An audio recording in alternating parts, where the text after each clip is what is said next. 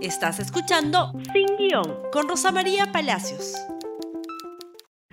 Pues bien, es el día 2, el día 2 de aislamiento obligatorio nacional. Estamos todos en casa, o la mayoría de los peruanos en casa, y estamos tratando de cumplir rigurosamente lo que nos ha pedido el Estado por el bien de todos, porque de lo que se trata es de colaborar para la salud de todos los peruanos. La mañana nos sorprende con una nueva cifra, 117 casos ya diagnosticados de coronavirus, pero todavía la cifra dentro del universo eh, total de test es baja.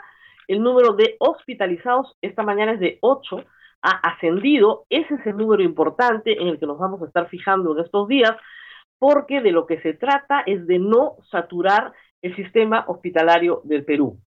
Como ustedes saben, otros países en América Latina están tomando medidas parecidas, están cerrando sus fronteras, no solamente a eh, los vuelos que vienen de Europa ya, sino casi toda América Latina está cerrando por completo sus fronteras, pero el país que tiene aislamiento obligatorio y generalizado es Perú. Estamos empezando casi a la par con Francia y unos días después que España, aun cuando España y Francia tienen un número altísimo de casos.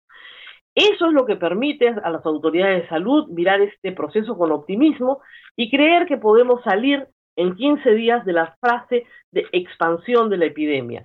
Si es así, será un gran triunfo de todos nosotros, pero para poder hacer las cosas bien, se necesitan algunas precisiones. Las hemos estado pidiendo en nuestras redes sociales, en otros programas en los que trabajo, precisiones que tienen que salir de el gobierno, de la presidencia del Consejo de Ministros o de decretos supremos sectoriales. Básicamente, agricultura, trabajo, Ministerio del Interior, producción, energía y minas, es decir, los ministerios que resguardan el orden interno, los ministerios que tienen que ver con el trabajo de las personas y los ministerios que tienen que ver con sectores productivos. ¿Por qué es necesaria la legislación? Porque todos queremos cumplir, pero para cumplir con orden tenemos que tener normas claras. Tiene el Estado que respetar a los ciudadanos. Los ciudadanos estamos respetando lo que el gobierno pide. Pedimos que el gobierno nos respete a nosotros. Hay un conjunto de personas que tienen que salir a trabajar que están excluidas del aislamiento. Personas que tienen que ver con toda la cadena alimenticia, suministros para todo el país personas que tienen que ver con la provisión del servicio de luz, electricidad y telecomunicaciones, personas que tienen a su cargo, personas mayores, personas con discapacidad o niños que merecen cuidados especiales. Todas esas personas, esas y solo esas, están autorizadas a salir de sus casas. Sin embargo, a ya segundo día de aislamiento, de 15, no hay una norma que establezca cómo tramitar el permiso para salir. Y todo depende de la capacidad de negociación que cada uno de, de estas personas autorizadas por la norma tenga para negociar con el policía. Unos piden DNI, otros una carta del empleador, otros han impreso el RUC de la empresa para demostrar que es de alimentos, otros están llevando el fotocheck del trabajo, como los periodistas, otros están llevando eh, cartas, permisos de la señora viejita que está cuidando, no se puede trabajar así. Se puede hacer perfectamente un sistema de registro en línea que te dé un QR para el teléfono y que lo pueda leer el policía. No es tan complicado. Y el problema es que sobre la incapacidad de ordenar esto, se montan los oportunistas. Entonces tienes un alcalde como el de La Molina que cierra La Molina y luego se pone a expedir salvoconductos. Eso es abuso de poder, no tiene ninguna autorización para hacerlo y es ilegal. El problema es que otros lo quieran copiar, porque además el primer ministro le parece, bueno, que son cosas, exceso de entusiasmo, ¿no? Cuando sabe perfectamente que es abuso de autoridad. Necesitamos y demandamos orden para cumplir con orden las disposiciones del gobierno. Yo voy a transmitir todos los días, durante 15 días, desde mi casa. Estamos haciendo un esfuerzo con un grupo muy chiquito de trabajadores en la República para mantener a la mayoría de la gente trabajando desde su casa. Pero si no nos ayuda el gobierno, nuestro pequeño equipo de reporteros va a ser difícil que se pueda desplazar. Necesitamos todos normas claras. El mundo laboral está sumamente confundido. ¿Qué pasa, por ejemplo, con aquellas personas que no están trabajando desde sus casas? Teletrabajo, no hay ningún problema. Está usted trabajando desde su, desde su casa, o se llama trabajo remoto en el decreto. Perfecto, no hay ningún problema. Usted está trabajando. Pero hay personas que están sanas, que no están dentro del grupo de riesgo protegido, mayores de 60 años, con enfermedades, personas sanas, menores de 60 años, que no pueden trabajar desde sus casas por la naturaleza de su trabajo. Y a esas personas se les ha dicho que tienen una licencia con goce de haber. Y uso las palabras se les ha dicho porque no hay una norma que lo diga. Si es así, tienen que ponerlo en blanco y negro en un papel. Hay enorme confusión. Hay enorme confusión también sobre qué cosa es caso fortuito o fuerza mayor, un cajón desastre del decreto. Todo el personal de seguridad está muy confundido. Los que trabajan en la industria de alimentos, bebidas, farmacéuticos, sí, no hay ningún problema, van a trabajar. Pero los que no, no van a trabajar, ya no hay personal de seguridad o sí hay personal de seguridad. Son muchísimas las preguntas laborales y reitero, la ministra no puede legislar por entrevista, no puede legislar por comunicado, tiene que sacar una norma.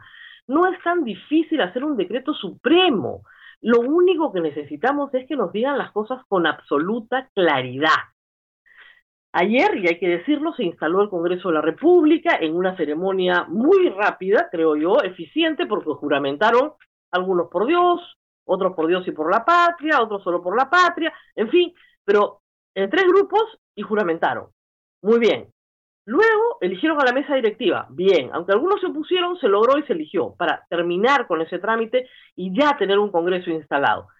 Pero acto seguido en la madrugada aprobaron una norma que si bien estamos solicitando, es la prórroga del artículo cuarto de la Ley Orgánica de Elecciones, que permite modificar normas electorales después del año, ¿no es cierto? De, antes del año, perdón, de la siguiente elección, pues la forma en la que han presentado este proyecto parece ser, y hay que tener mucho cuidado, una forma por la cual este Congreso va a demoler la reforma política.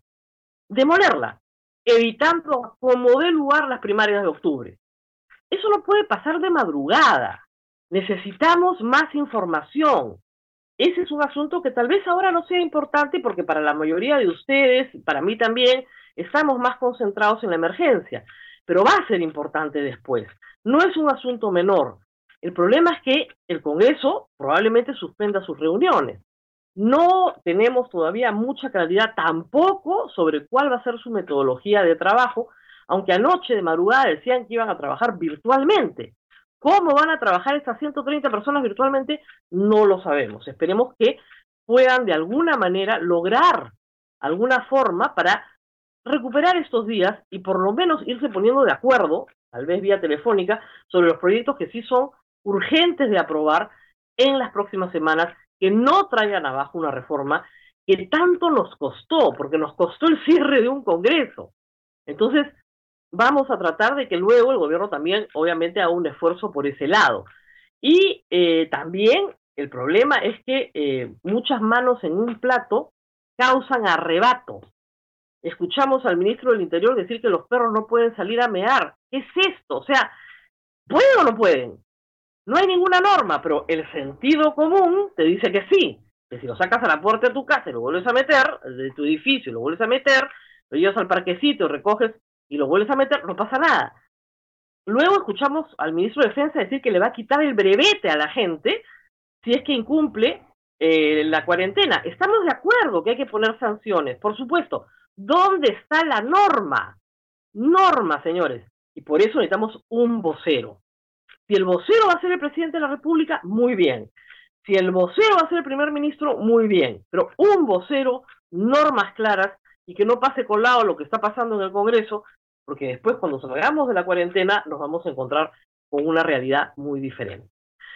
Les deseo a todos un feliz encierro, yo estoy encerrada también, espero que me alcance la comida y que sigamos haciendo tareas domésticas en los próximos días y por supuesto mañana nos volveremos a reencontrar con más noticias. Esperamos, por supuesto, que eh, ustedes logren pasarla la mejor posible y obedezcan, obedezcan porque es para el bien de todos. A nadie nos va a hacer daño obedecer, pero queremos obedecer con normas claras, con orden, sabiendo que no nos estamos equivocando, que estamos haciendo las cosas bien. Gracias por escuchar Sin Guión con Rosa María Palacios. Suscríbete para que disfrutes más contenidos.